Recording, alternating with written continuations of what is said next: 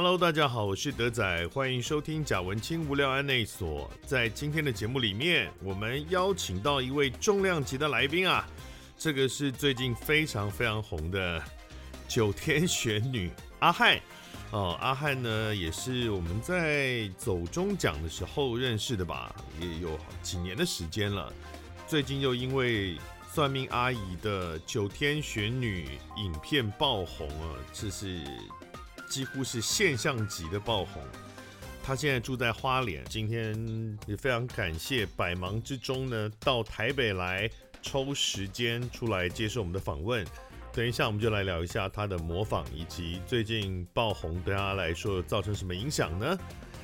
那最近大家当然最担心的也最关心的应该就是疫情了。那我们现在已经是每天有一万五千六千。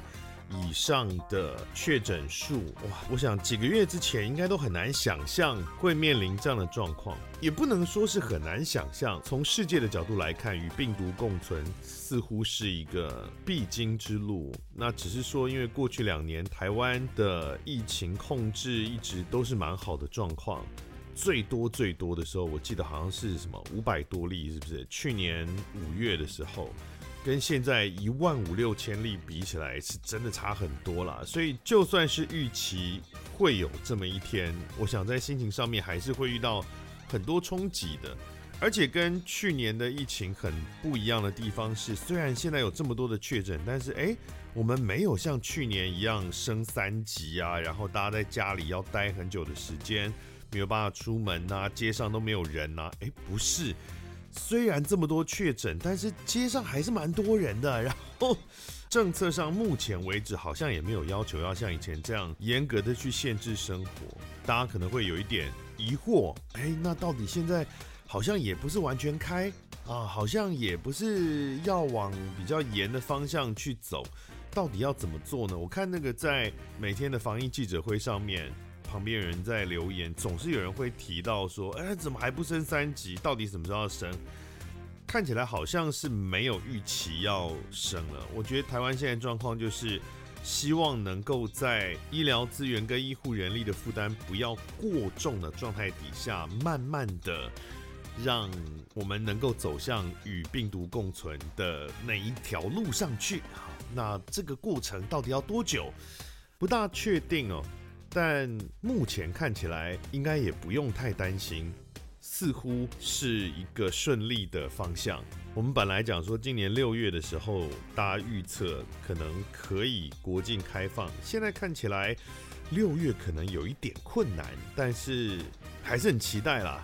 身边有很多朋友都很期待再有机会出国啊，尤其是去日本啊，去哪里啊？我想还是可以乐观的期待的。虽然我自己身边的朋友确实开始看到有不少人确诊哦，但是因为都轻症嘛，所以大家有点吓到。可是好像也没有很严重。好，我觉得尽量保守谨慎的，在可控的范围之内维持生活的正常化，是我们现在可以做的事吧。那另外呢，前几天我去了雨点堂，雨点堂是那个地表最强国文老师陈莽，就是一个撞得乱七八糟的国文老师啊，是一个看起来像体育老师的国文老师。然后他做了一个民间的，算学校吗？他是说是私塾这个方向，反正也是你可以付钱去上课的一个地方了。那当然，里面的老师呢，除了陈莽他教国文之外，有很多我们熟悉的做各种知识推广的朋友，像是做哲普的朱家安啊，或者是做这个文学普及的朱佑勋等等人，有蛮多的各种不同的课程啊。我去听了一次，未来会访问陈莽啊，所以就先不详细的讲这个内容的感想。但我觉得可以分享的一件事情是，因为我有一段时间没有进到课堂里面学习了。现在其实我是还有文化大学学籍的状态，就是我现在还是文化正研所硕士班的学生，只是我又应该有两个学期还是三个学期，又是处于休学的状态了。坦白说，我本来打算要退学的，因为其实文化正研所能够修的课大概都已经修完了。那么就觉得好像不大需要再进到教室里去念书。可是我前两天去这个雨点堂之后，我又觉得学习真的是一件让我会蛮开心的一个经验。出社会之后就很少有机会能够在这么短的时间里面吸收这么多的知识，感觉自己有学到东西，是自我价值莫名的提升，这种状态。那现在由于网络技术跟线上课程的发展的关系，所以即使你没有办法到学校里面再去做那么大块的，就是你可能一一个学期要花很多时间去学，然后花很多钱，可能觉得这有点负担，可能太重了。那现在也有很多线上课程啊，推广教育啦，甚至像雨点堂这种自己办私塾的民间单位，都有学习的机会。我觉得是一个最好的学习时代。所以鼓励大家扬弃那种传统的想法，觉得说哦，学习或当学生是人生的某一个阶段，过了之后就不需要再学习了。那这是蛮可惜的。鼓励大家有机会有一点点预算，就可以依自己的时间跟能力多多充实自己。目的性也不见得要很高。我觉得学习本身就是一件蛮开心的事了。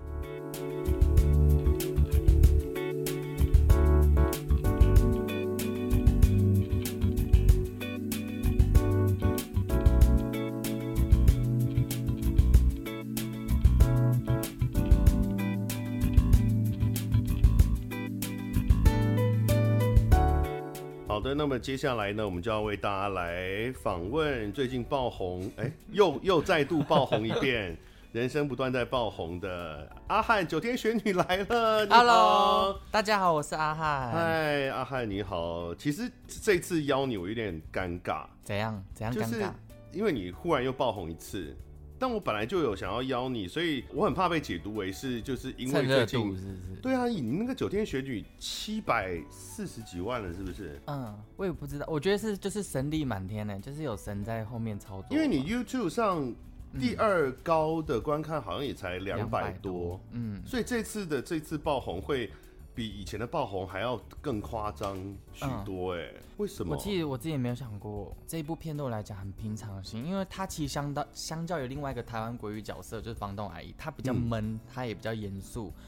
再加上这支片，其实我已经其实二月就拍完了。你说角色上比较严肃一点？对，因为房东阿姨是那种讲话就一直然后大一直这样大喇喇大嗓门的，然后一直吃东西，就吃东西。嗯，可是算命阿姨就是很闷很阴沉，所以我那时候不觉得她好像会很受欢迎，嗯，这样子。可是到后续一连串就是有一些恶创啊，然后什么的那个发爆米花事件，就好像一直让这个话题一直延续，我就觉得他好像真的有。超出了原来喜欢 YouTube 影片的那个 TA 的范围里面，到社会上各界都大家都知道这件事，因为现在分众很严重嘛，嗯，每个人都是分众媒体中的一小部分，所以有的时候你的同温层很难，呃，在这个同温层很红，在其他的可能所谓的社会大众不见得都会知道，嗯，但我这次就是有看到我自己的朋友，他是音乐人啦，嗯，怎样？他是呃。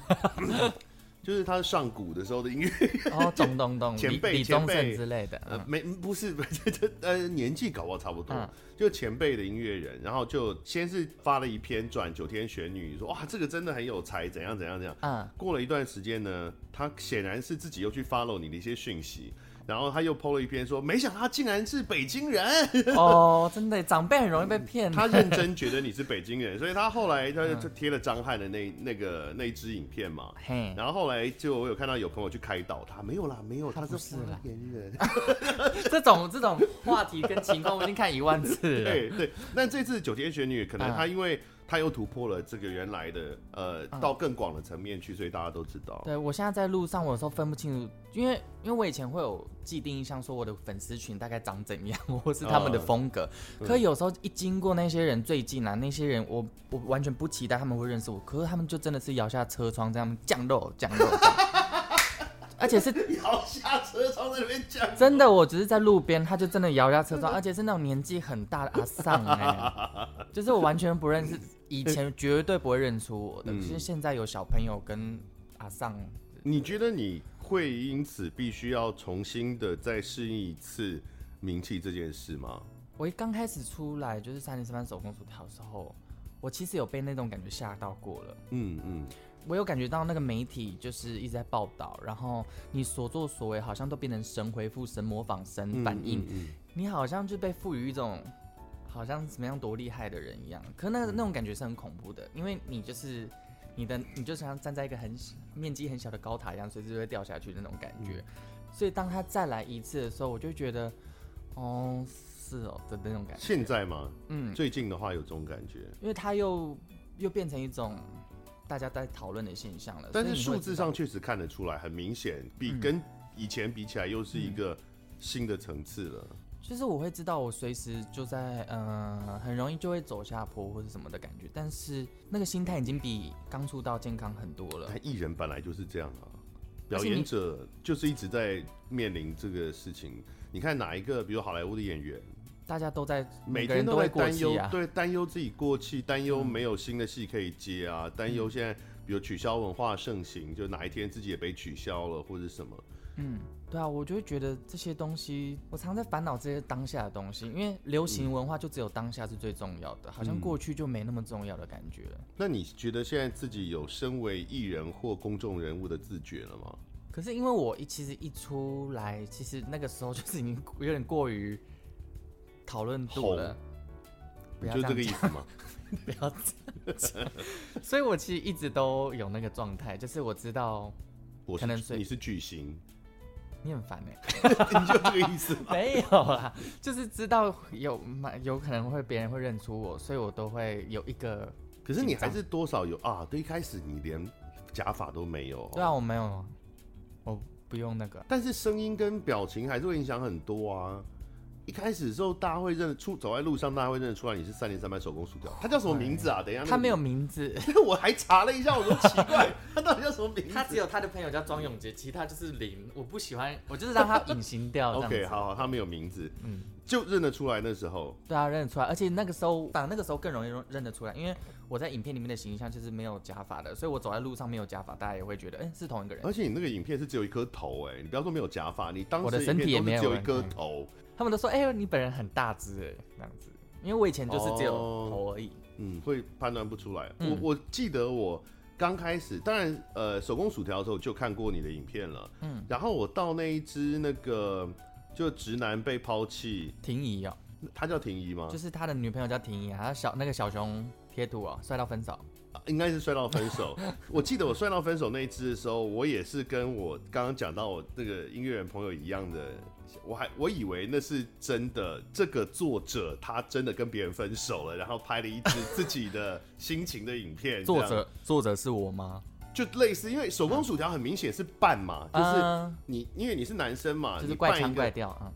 我没有这样讲，我没有觉得怪腔怪调，干、嗯、嘛你记仇记那么深？没有，因为他最近被人家讲怪腔怪调，没有很好笑，我很喜欢。评论天下发了一篇文，很喜欢这种世代隔阂的矛盾，很好看呢。你就会觉得他是老头，他不懂你们年轻人在干嘛，意思就这样。没有，是不同的观点。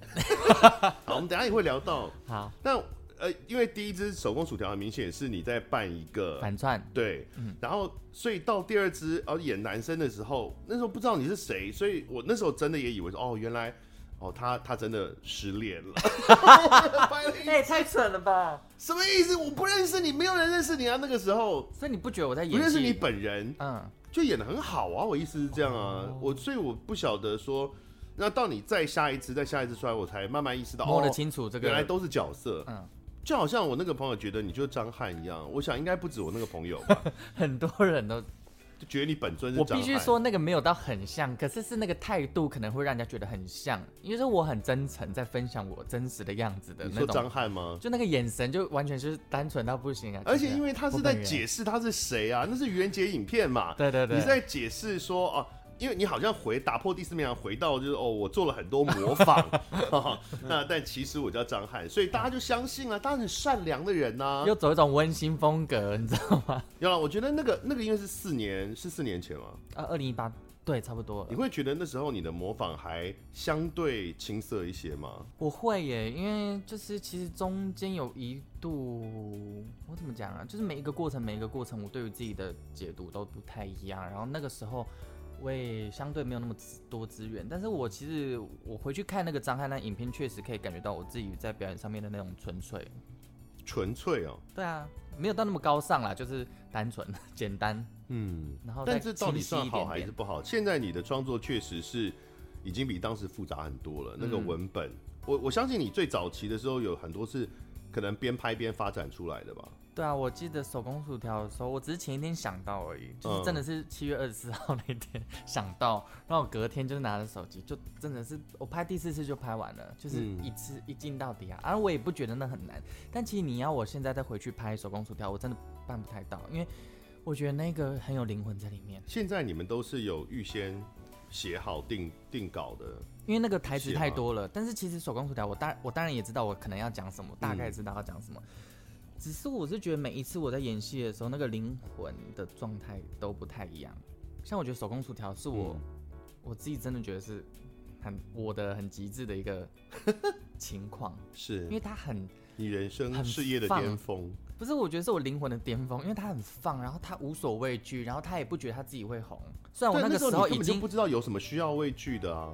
对，我那个时候其实已经有一点点人知道我了，因为我有模仿什么法拉利姐什么的，所以那时候粉丝有已经有两千了，对我来说很多了。嗯，然后我就模仿那个手工薯条，可是我拍完当下我就觉得好好笑哦，怎么那么好笑？嗯，可是就是在那个那一夜之后，就发现我已经变成病毒在传播，就是很大量。我那个时候真的瘦了六七公斤呢。嗯，现在都胖回来了吗？我现在胖回来了，再也瘦不回去了。哦，现在再怎么爆红都没办法瘦了。好，我们再聊 这种烂话题，这 是在埋怨什么？这，但我刚刚的意思是说，现在你的表演，比如说以《九天玄女》这支来看，嗯、它其实已经完全是在不同的状态下创作了，包括文案，包括你的服装，嗯，然后现在你拍片的场景，然后灯光。嗯嗯，然后剪接都跟当时完全已经不一样了。对，可是我觉得呢，有一些风格的影片对我来说跟手工薯条还是一样，因为它有一个很即兴的部分，嗯、而且它有个灵魂。嗯嗯。我后来归咎于表演能不能成功，是因为有通灵呢，就是我我必须说。我我拍那个算命阿姨，就这一次九天巡演的时候，嗯、其实我我 NG 一万，就是很多次，直到后来那个时候，就是摄影师就说，那不然我们就就结束了，我们就拍完，那不然我再补最后一颗，就是随便拍，带个你的脸啊，近卡一下，嗯、我就一镜到底全部演完了，哦、几乎、哦、几乎就是用那一颗，就是，可我那时候的状态是整个就是像灵魂被吸进去某一种，我就指定姐妹真的来了。我是觉得他之前都没有来，因为其实我演技我真的是不是很会演戏的人。然后我我去其实去过很多表演班，我都我都演的烂到旁边人瞠目结舌。你怎么都不会演戏？哦，你有去参加表演班？就一两次啊。你是去教课吗？没有，我是在底下当学生。然后他们就很喜欢叫你上台演一个什么漂浮漂浮的枕头这种。哦，对对对对对，这种东西。可是我就是演不好。可是我那一次就是我觉得我有点超乎我平常演技的水准，就是突然我很像是真的是降价到我身上，欸、那个眼神就是很放松，而且。很可怕，我自己回去看回放，我都觉得我就是活生生的阿阿阿姨，可是是有通灵过的。好啊，既然讲到这里，那还是先来讲一下，就是关于呃，刚其实有稍微提到就是争议的问题。争议哦。对啊，因为你讲说好像有真的通灵，因为也有被也有被一些呃有信仰的朋友质疑嘛，嗯、就是你呃让这个传统宗教被亵渎。对，就是这个给了一个很不好的负面的印象。哦，有有这样的一些评价，嗯，我都会看啊，因为我很常看啊，嗯，但比如说像这次这个，因为是有个九天玄女嘛，嗯，你有先去哪个宫庙先，嗯，先这个请示一下吗？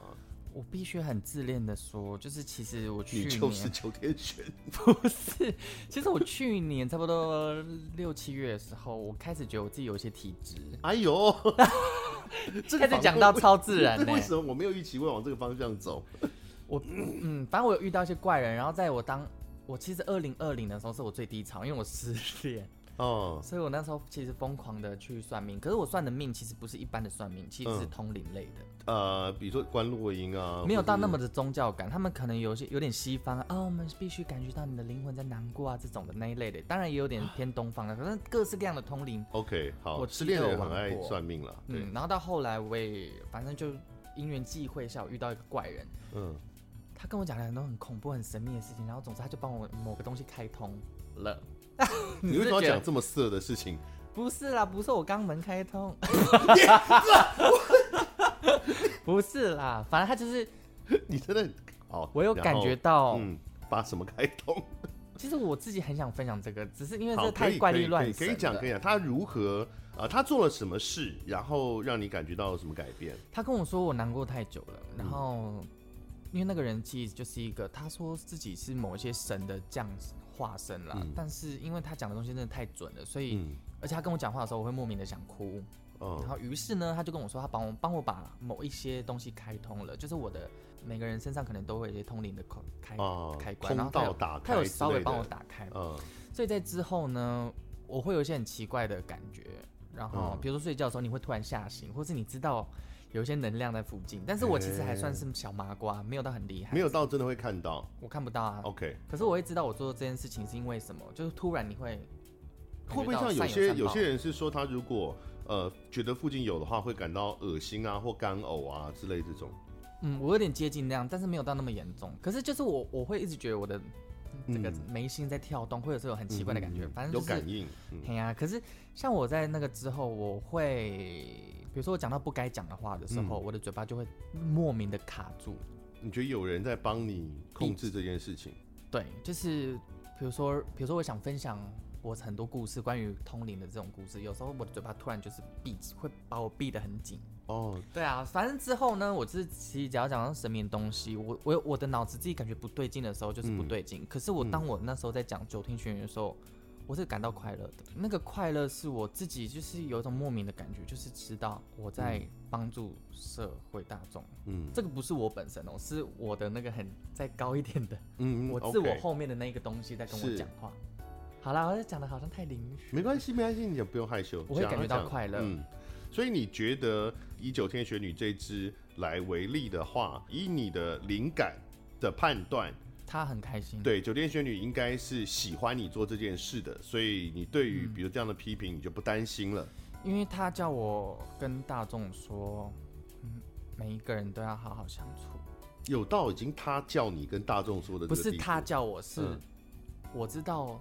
后面有个很高的东西在跟我讲话，嗯、是是，他叫每一个族群都应该好好相处，是，嗯，就这个不是他真的，不是说你真的有被托梦看到，只是你，它是一种很奇怪的第六感，感应，你觉得他是这样告诉你的，这样，对，因为我其实每一拍每一部影片都有一些很奇怪的现象，嗯，我自己都会感觉到，比如说像我，因为比如说我讲到有感觉的时候，我就会开始。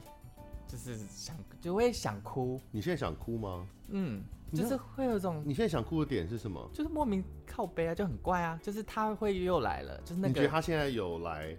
就是那个通灵。是是是是，OK OK，蛮好笑的。好啊，哭啊！我也想哭，会感动啦。是是是。对啊，像我有有一部片叫做《想入非非》，嗯，然后那一支影片后来用了一个叫刘兰希的歌手，就是很久以前七零年代的。是。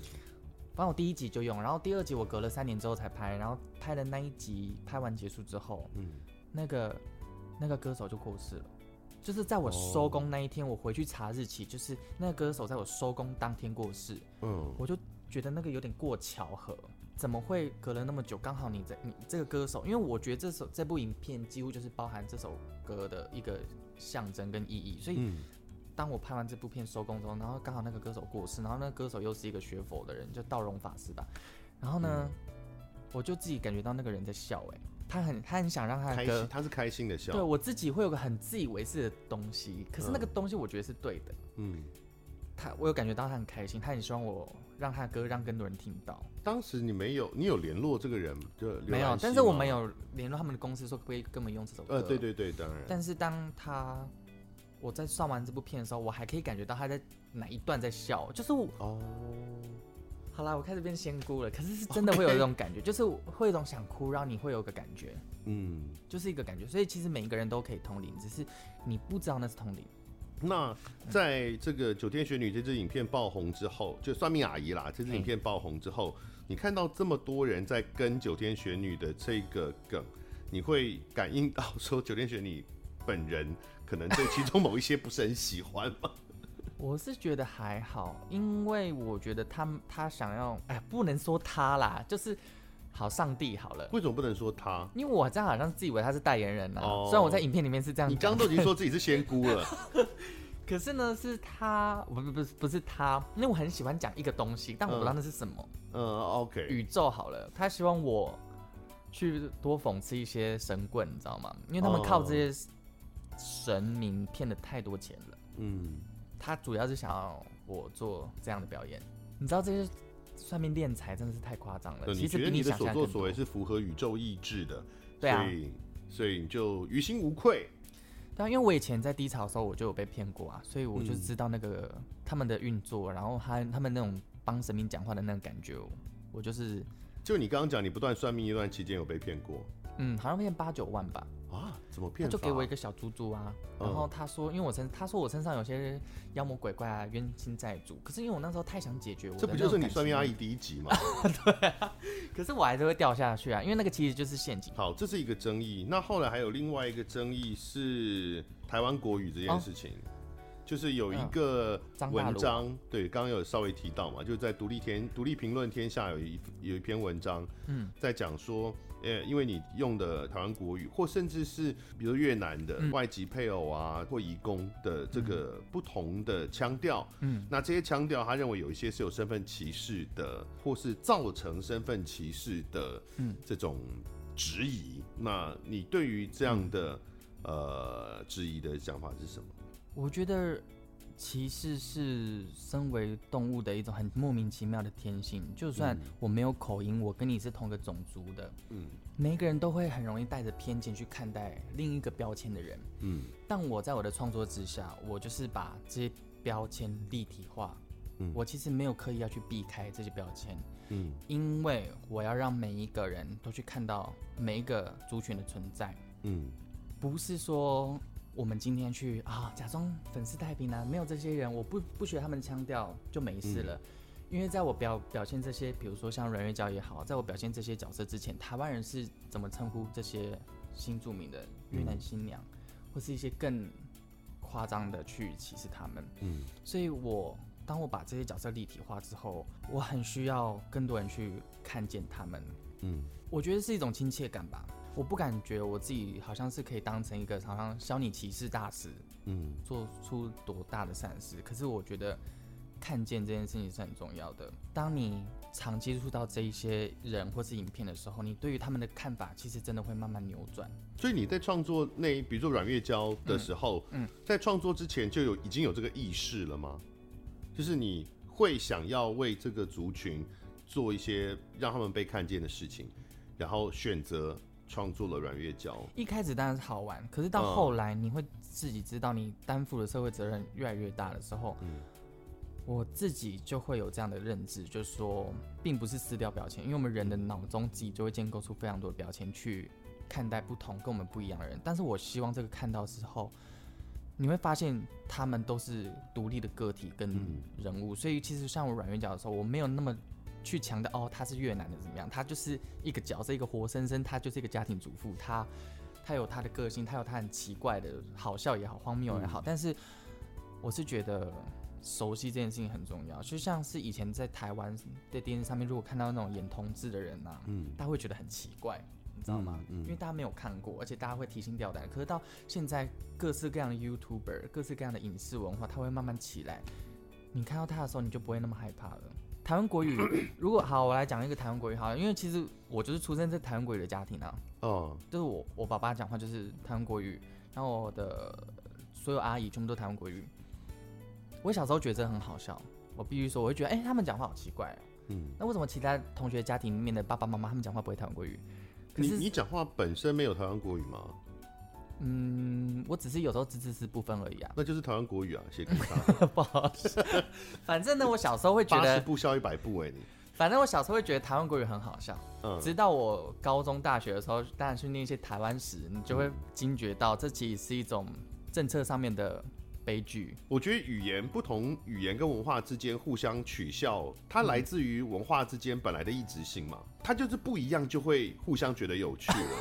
我觉得他不见得要是歧视，但是他可能是一种刻板印象。刻板印象，刻板印象不见得是歧视，嗯，它刻板印象就是我对于这个族群有一个预先的想象。哦，那这个想象不见得一定是负面的，嗯可是它可能就会影响我们怎么去认识一个人的个体，嗯嗯嗯，它就会变成都是一个被以族群的角度被认识。我分享一个跟这个有关的，就是配音这件事情有发生过呃类似的争议，曾经有一些质疑是说，为什么在戏剧，比如说韩剧或日剧的配音里面，嗯，比较粗鄙的角色都讲台湾国语。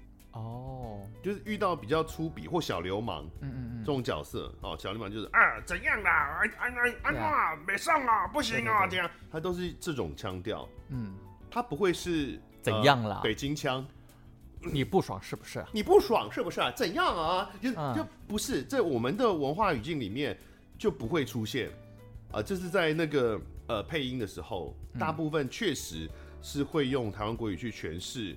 呃，一些比较粗鄙的角色，然后当然就有人质疑说，你这个根本就是一种文化上面的歧视。那你都怎么去回？我也很好奇。我觉得配音这个工作，它就是建立在刻板印象上面的。哦，我举一个例子，不要讲这个这么敏感的呃台湾国语好了。嗯你想象中胖男生讲话都这样子。对，对啊，瘦子呃胖子好像不会。我跟你说，我是胖子。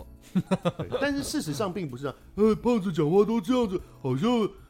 当然，这个怎么来的？好好笑。我们我们先讲结论啊，结论就是大家想象中的胖子说话都是粗声粗气的，嗯，但是当然并不一定嘛。对啊，大家身边都有很多胖子，哎，大家身边都有很多，你不要自爆。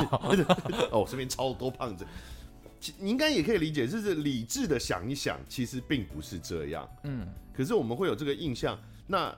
我猜想跟第一代的那个哆啦 A 梦胖虎的配音员是可能是有关系的啦，嗯，因为我们想象的胖子，第一个就想到胖虎，哎，对，从小他影响非常长远，就是当初日本的第一代的胖虎的配音员那个女生前辈，嗯，她就是采用这个声音的诠释，那她也影响了台湾这边的中配的这个胖虎的配音员，然后也采用了相同的诠释，那在此之后。所有人从小时候就已经 都是这种声胖子，那小叮当，那大熊，小叮当在哪里啊？就是都是这样子的。那这就是一个刻板印象。嗯，好。那或者是说，你有没有发现，所有的奢侈品的广告都是字正腔圆？不是，都是低沉的男生。就是你现在的声音呢，很奢侈。比如说，呃，Volkswagen，哦，好听哦。好，比如说 Volkswagen，它是很贵的。比如说，呃，钻石恒久远，一颗永流传，它都是这种声线，高级哦，奢侈品都是这种声线的男生，真的。即使像钻石这么是女生喜欢的产品，它都是找男生配音。那你用很肤很高、比较高音的再讲，钻石恒久远，一颗永流传。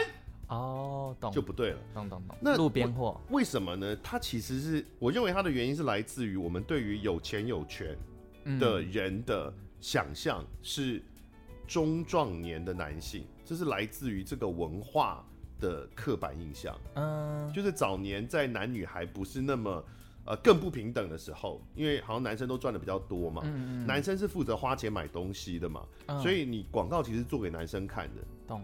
所以他要给这个累积财富到一定的程度，跟累积权力到一定程度的人，就是也许四五十岁以上的中年男性，所以他声线就会是很低的。他是瞄准那一个 TA，那这也是来自个刻板印象，因为不一定嘛，也有很多，比如现在你新创的这个企业家，三十几岁就很有钱啦，或者是什么，或者有很多就是呃中壮年的男性，但是是个废物啊，嗯，但他是刻板印象。可是很多表演都建立在刻板印象，对，因为你不刻板印象，谁要？以配音来讲，我觉得更明显是因为作为一个配音员，我们的责任就是让观众能够对不需要更多思考的，能够直观的去接受。这个角色所讲的内容嘛，嗯嗯嗯，所以当然我们我们可以给多一点社会责任，就是我比如说以胖子来讲哈，或者是以啊，比如台湾国语来讲好了，有一个流氓，然后他是用北京腔啊，我们也可以这样配。其实说起来也没有不可能，当然没有不可能啊。嗯可是，在我们生活中就没有这样的共感呢。但对，所以观观众在看到的时候，他就会需要多想一步哦，就是哎，怎么会是这样的？诠释，还要去想多想一步啊，其实也 OK 啦。但是光是这个多想一步，从配音的本位的角度来看，就是一个失职的事情哦。因为我们的责任是让观众能够不需要多想那一步，就能够直观的理解这个角色。嗯嗯嗯，懂。但是当然，这会不会造成刻板印象强化？会。嗯嗯嗯，绝对会，真的会啊。懂。可是这个就变成表演上真的很难解决的一个问题。你目前为止遇到这个这些社会责任相关的的质疑，或者是你自己会去思考这个问题吗？你怎么处理？我超爱思考啊，就是我是以角色为出发点，然后呢，在他的声音表现上，我必须说我不会去做切换。比如说，我突然把阮月娇变成一个“大家好，我是阮月娇”，当他的腔调在变淡的时候，大家就。共感就会降低，就是大家，但他跟那他跟一般的台湾人到底差在哪里？我必须说，我还是有有把那个标签再放大一些，嗯，但是就会在我的故事内容中呈现。比如说阮月娇，她在家里是一个跟她婆婆，就是她可以控制她婆婆扫地的一个人。有一集阮月娇的脚本就是最近那一集，她是叫她婆婆去当扫地机器人。有有有，我看到。我在原本写那个脚本的时候是更戏谑，比较戏虐一点，就是阮月娇有点偏小弱势哦，嗯。可是我是真的做了很多功课之后，我发现我不能这样写，因为。他们很多院长真的太弱势了，而且很难过。嗯、我那时候看公司一个节目吧，就是有两个姐妹，然后那个她的那个台湾老公就真的是对她很坏，嗯，看了就会很生气，就是有点把她当成生育工具，或是你会感觉到那种女生在那个家庭里面所遭受到的那种待遇的那种难过点，嗯，所以你觉得你不能够再加强这样的印象？我不要，我要让她变成一个强势的。强势的越南媳妇，越南媳妇，可是他也不是说很坏，因为阮月娇有可能未来就比如说，她就投资了这个手摇饮店，然后后来就变成一个越南籍的女强人。我我我想一下哦，我是喜欢让她有点大而化之，你知道吗？因为她其实是跟观众很贴近的角色，哎，就是我很，我觉得我在那么多角色当中最常被提到还是很容易是阮月娇，因为大家就对她的亲切感很强烈，嗯。我也不知道为什么，所以就是其实这很奇怪，因为其实并不是每个人身边都有一个越南越南籍的这个外籍配偶或者是朋友，真的对啊，不见得是哎。可是大家都莫名其妙很爱玩他，就是觉得很可爱，就是有点大而化之、傻不隆咚的那种感觉。是，嗯，这样听起来，你现在在创作的时候已经有这个意识了。但我就让他变得很可爱，然后。嗯有点扁平又不扁平，因为她跟她的婆婆当中还是有一些相处之道。嗯，她就算会有小小指使她婆婆，但是她还是会帮她婆婆煮饭啊，然后跟他们两个感感情好，就是其实让看的人，其实每一个人都有一些恻隐之心。当我们在看到一个影片，我好像是歧视人的时候，他们自动不会受欢迎。可是当我影片有散发出一些人跟人相处之间的那种感情的时候，其实看的人也会觉得窝心。所以就是变成说，这就是大家还算蛮喜欢的一个原因吧。太好了，我们今天这一段聊这么多，我很开心啊！因为我给你那个访纲之后啊，嗯嗯我才发现，就是我给你的访纲跟你之前去上九妹秀的内容根本就一模一样哦，真的哦？对，你好弱，气死我了！我昨天快睡觉之前才看到那集，可是我那一集那一集我有点过紧张，我没有办法讲到一些有的没的屁话。反正就是看了之后越看越生气，嗯、就可恶！九妹怎么跟我讲？你是怎么找到灵感的？就是日常生活啊，这谁要听呢？什么意思？日常生活？就是我最常被问到问题，说你是怎么样找灵感的？是，但我现在会说通灵。接下来讲就是你最近也常被讨论到的，就是霸凌这件事情啊。嗯，我们刚刚私底下稍聊的时候，其实你也有觉得好像也不是大家理解的这样，对不对？没有到那么的夸张，因为你对不起，你以前的访问是有两个不同的版本。嗯。一个就是你真的有被霸凌过，然后有很难过一段时间，嗯，然后可是，在更早的版本吧，比如说九妹那个版本里面，嗯、然后你说就是没有啊，其实你没有被霸凌，是因为班上女生都挺你。哦，那个是你是姐妹，就是姐妹的大姐头之类那种，就是因为女生跟你很好，所以、嗯、呃男生也不会呃找你麻烦这样。嗯、应该是我经历过很受同学喜欢到不被喜欢到被讨厌。啊。到再爬起来的那个阶段，所以有不同时期。我与其说是霸凌，倒不如说来说是戏弄。嗯，再加上我有个特性，就是我不喜欢跟老师告状。嗯、我觉得跟老师告状是廖北亚。对，年轻我们小时候都这样啊。更弱势的感觉，所以我坚持他们怎么打，就是弄我都不会。他们也没有到打我，怎么讲啊？其实欺负跟玩笑，我有点搞不清楚。OK，所以原因一开始是很受欢迎的状态，变成不受欢迎是为了什么？是因为兴趣。国小三四年级的时候，我们最流行在走廊上玩那个鬼抓人。鬼抓人，然后就是走廊上跑来跑去之类的吗？对，然后我也很喜欢玩鬼抓人，就大家玩得很开心。可是到五六年级呢，我们班男生就全部，我比我们班真的是非常的外向，嗯，几乎有七八到九成全部都去篮球场了。可是你现在国小不打躲避球了是不是？不打啊，现在小朋友都不打躲避球，篮球更受欢迎啊。我们小时候都打躲避球，所以在那个时候就真的没有朋友哎、欸。但是国小五六年级的时候，其实女生的运动能力没有比男生差哎、欸。因为国小五六年级，男生很多还没有开始发育，但女生都已经早早开始发育了。可是我们班女生就是不打篮球啊，就是大家都喜欢待在座位上。因为像我刚刚讲躲避球啊，我们班有女生有躲避球超强的哎、uh. 而且那时候女生比男生大只啊，男生很对他们很高啊，五六年级都还对啊，还没有开始长起来，然后女生五六年级都已经发育的什么样子，所以但你们班的女生就都没有往体育活动发展，完全没有，就是篮球场就是男生的天下。欸、然后你。我那个时候我也会有一个很奇怪的倔强，我会觉得我好像很异类，你知道吗？嗯、分组的时候，尤其是到一分组，男生几乎就已经成群结结队了，嗯，然后女生也开始集集合。那个时候你就真的没有人要跟你一组啊。然后你如果跟女生一组，大家会觉得哎呀你呢，像羞羞脸，所以那个时候就是真的比较孤单，嗯嗯。可是那个时候没有到被那么严重，可是那个时候是被戏弄，嗯，那时候被戏弄的东西。东西把你丢到那个水池里面，这样子，他们会觉得很好玩。嗯、但但我觉得我的表现其实也很白目，我不会真的说你们很坏，你们很过分，我不会，我会我会笑。嗯。可是我有时候被很夸张的时候，我当然会觉得很伤心。就是他们把我的那个火影忍者的那些玩偶上面都写干你娘，哎呦，就是会这样啊，他们就传阅啊。可是他们也不算是集体，就像是觉得好玩。可是那个当下你会知道我被侮辱到极致。反正到国中的时候是。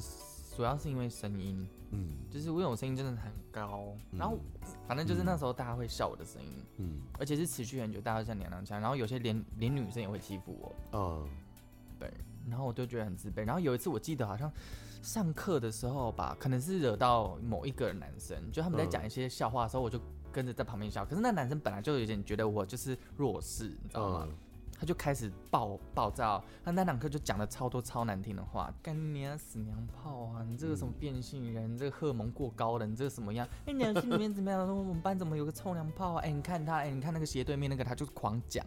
嗯，然后那个时候真的是……那你们班当时其他的舆论的状态呢？少数的女生会听我，可是其实那个状态是，大家就觉得你是异类啊。哦。我那时候就是极度难过吧，而且那一阵子是不只有一个人会骂我这件事，是三到四个。嗯，就是我讲话的时候，嗯，娘炮又发言了。国中的时候。对啊，就是你，你只要发言的时候，你就你真的会就可以立马听到，哎、欸，那个娘炮又在发言了。哎、欸，你有看到？干超了，就是那种感觉啊。嗯。就是，所以那个时候我就去找辅导室老师。嗯，辅导室老师说。没有啊，他就说。我很特别啊，我就是一个很独立的个体。嗯，然后你很好，你要相信自己这一类的。嗯，你觉得没有帮助吗？我想一下哦，我就是谈完之后，我就心情变蛮好的。哦，那不错啊。嗯，可是你要说他真的帮助什么吗？也没有那么实质，他就是一个很很渐进式的转换吧。嗯，然后到国二的时候，我就莫名其妙变得又蛮受欢迎的。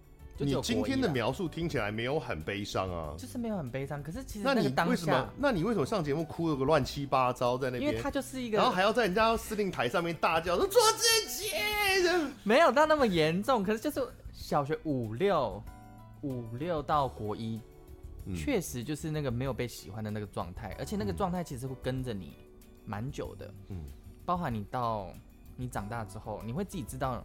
自己的声线或是你的状态会被人家讨厌。我知道你到现在还都还算是一个蛮没有自信的人啦。其实我第一次见到你的时候，也就蛮明显的。嗯嗯嗯，我就是会有那个时候的带着走的那个状态。而且你自己有提过你，你呃某种程度上是因为没有自信才用角色示人啊，创创作上面对比较少用自己的状态。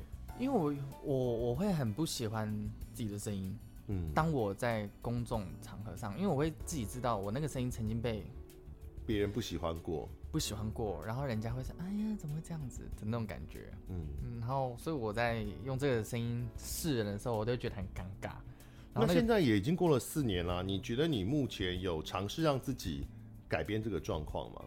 好像还好，真的很难做得到啊。就是更多的用自己。有啊，我现在就是这样。我今天很少模仿吧，对不对？是是，我也不想让你太多模仿，嗯、我比较想要看到你原来的样子、啊。嗯，嗯我也觉得我模仿的时候比较有综艺感，然后会比较有高潮起伏，然后我自己讲话的时候好像就没有那么有 feel 这样子。现实世界本来就是这个样子啊，所以我就会接受这件事情。因为有些人是他们本身自己就有自带那个魅力度，但我是觉得我在模仿的时候好像会再更。亮一点，所以我就会选择我习惯的舒适圈的方向走。嗯，就是因为我很怕被人家欺负，所以我其实到现在我很没有办法跟很多人正常的相处。就是只要对方的个性太刚烈，或是性别气质差太多的时候，我是没有办法对着人家眼睛讲话的，我就会很尴尬。像我们今天沟通感觉应该还不错，是因为我比较娘的关系吗？哦，就是你是 gay 啊。对啊，我就是怎么样？那哎、欸，等下这是刻板印象，gay 不见得不阳刚啊，就会有一种舒适圈，你会带给我一种比较容易理解你这样。对，我会觉得很舒服，就我会比较可以侃侃侃而谈。因为我会遇到一个状况，就是因为我我的外显的状态没有很阴柔，对啊，所以会比较不被预期是一个 gay 哦。然后，所以在比如说媒体上。我有碰过是对方想要找同志的形象的来宾，你就不符合。对，嗯，对，因为他们觉得我看起来不够 gay。哦，三小 那是讲什么？可是我觉得这现象在近几年台湾有越来越改变呢，快。进程快很，希望，但就当然从综艺的角度想一想也是合理的。因为，大家就想要看不一样的人。我如果一个综艺节目，那我需要各种不同的来宾嘛。那我预设有一个来宾要是一个 gay，因为大家都有一个刻板，又来回到刻板印象，一个刻板印象 gay 是阴柔的。我找一个不阴柔的人去那个位置，我节目上还要多花一趴去解释这件事情。其实有不一样的风格哦，这样对对。可是这个节目可能它并没有。那一集没有打算要要处理这个东西，那变成就是一个累赘。嗯，我可以理解。哦，我不，我演过那个谁，吴青峰的 MV 啊，哦，是，啊，是那个陈珊妮导，然后他找我去演吴青峰的一支 MV。嗯，那那个 MV 里面就是要呃呈现各种多元的人。嗯，那他原来也是设定，因为是同志的身份，所以找我去啊。但他就问题不是阳不阳刚这件事情，而是他一开始先。找我们，我们就敲时间，敲完之后，本来都敲定了，然后中间呢有一段段联络的时候，他们那个 casting 就跟我讲说，他说啊，那也希望德仔哥可以带你的另外一半一起来，嗯、然后我就说我没有另外一半，我单身多少年了这样，嗯，然后他说哦，然后回去讨论之后就打打通电话来说，嗯，不好意思，因为我们以为，对我们以为你有人，然后呃，因为他们想要找有伴。那这理由是什么呢？其实也可以理解，就是如果一个不阴柔的男同志，他是单身的，画面里面又是一个人，你根本判断不出来 他真的，你完全无从判断、嗯。你至少有个牵手的画面。对对，你可以不，你可以不娘，但是你可能两个男生哦有个亲密感、嗯、哦，你就可以判断没有，他又是一个人。那后来陈珊妮就说，哎，对他没有想过这个嗯状况，然后他觉得这样不对。他说：“那还是看我愿不愿意去。”他说：“他一定会想到办法来解决这件事。”对，那这个也是刻板印象啊，就是同志应该是一个什么样的样子？所以刻板印象到底是正面还是负面？因为以以现在大众的想象，就是刻板印象就是很难听，好像在规范人的一种。我觉得回到你刚刚一开始其实有提到标签这件事情。对啊，你说你创造角色的时候没有刻意的觉得一定要把什么标签撕掉，因为就是每个人都是有标签到一个爆炸。我们常常说要把标签撕掉，但其实我觉得那是做不到的，因为嗯，人类认识这个世界，它不可能每一个个体都那么独立的去认识，嗯，他势必要透过一些分类的方式去有效率的认识这个世界，嗯，那标签的问题，我觉得不是在于有标签，而是太单一的标签，嗯，就是你只用一张标签去认识一个人。嗯，哦，比如说这个人就是个 gay，结束了，然后你就所有的想象就只有这样。可是我们应该要意识到，是每一个人身上都会有无数张的标签。比如说我是一个 gay，嗯，然后我可能是一个配音员，这也是一张标签嘛。我可能是一个 celebrity，是名人，也是一张标签。我是男生，是一张标签。嗯，我是人家的，我现在不是父亲了，但我如果是的话，那也是一张标签。嗯嗯嗯嗯。每个人身上其实会有无数张的标签，是这所有的标签去建构出这个人的人格的嘛？嗯，所以我们要理解的应该不是说把所有标签都撕光，而是你不可以用太单一的标签去认识一个个体。那我也会鼓励大家去寻找自己身上的标签，因为那其实是你认识自己的途径。嗯嗯嗯嗯嗯，自己到底是谁？这蛮好玩的。嗯，无论你要透过撕标签也好，或者贴标签也好，那反正我们要防止就是这些刻板印象负面的，或者是过度简化的，让我们认识这个世界嘛。对啊，因为我的影片也不是说我单纯这一集就是在模仿这个腔调，因为它它有它的故事在啊。嗯，啊，所以它就不会变得那么的扁平了，都会继续发展嘛。因为比如说像是我有阵子二零一八年的时候，我一直玩领月，我那时候玩到我自己都快吐了，就是 因为我每一集都是领月，可是那时候就觉得领月比软月要更好笑，然后就觉得领月真的真的很好笑。可是我玩到最后，我玩到最后我就累了。嗯，可是像我那时候其实有点厌倦哦。可是到后来，因为我那个时期的导演其实已经不在了。你说不在这个世界上？不是不是，就是他已经他他去他去美国去当暴雪的制作人，要画画。就是我有三代嘛，然后他每个人擅长的东西不一样。嗯，我现在要去拍我以前的做不到，我现在要去拍第二代的也做不到，就是很奇怪。所以我只能比如说我现在的他很会做某一种风格，我就去做，因为我觉得那就是一个很奇怪的一个循环。我觉得领月就是我跟我以前那个大学动画系的朋友的一个回忆啊，所以领月不会再出现了。有点难，因为他再怎么出现，那个灵魂就不对，就是 我跟那个导演之间的那种默契啊。因为他要宅嘛，然后那个宅又不是说我去复刻，所以那导演就真的很宅。你说他都去暴雪了，对啊，去暴雪相当宅，很宅啊。然后我们以前两个就会笑一些有的没的那种宅文化啊，这种就是我们配合起来做出那个东西，就超有灵魂。后来你要怎么复刻就做不到，很很很怪。好了，我们做一个八股的结尾，就是好，我们这个可以在呃期待未来这个阿汉的创作呢，能够越来越精彩，然后各种不同的新的角色出现，给大家很多新的惊喜。耶，没有说真的，就是因为你现在创作越来越有规模了，然后那个角色的，我觉得创作意识比起一开始，嗯，越来越明确，嗯，啊，所以确实我觉得会不断的出现跟过往不同的作品。嗯嗯嗯嗯。对啊，谢谢大家。好的，希望很快就会再出现超过七百多万。靠背啊，不爽吗？这样不好吗？没有，没有啦。好了，今天谢谢这个九天玄女的唯一指定姐妹。谢谢德仔，谢谢阿汉，谢谢，谢谢，拜拜，拜拜。感谢收听贾文清无料案内所，欢迎到脸书粉丝专业贾文清德仔留下你对节目的感想哦。下次见。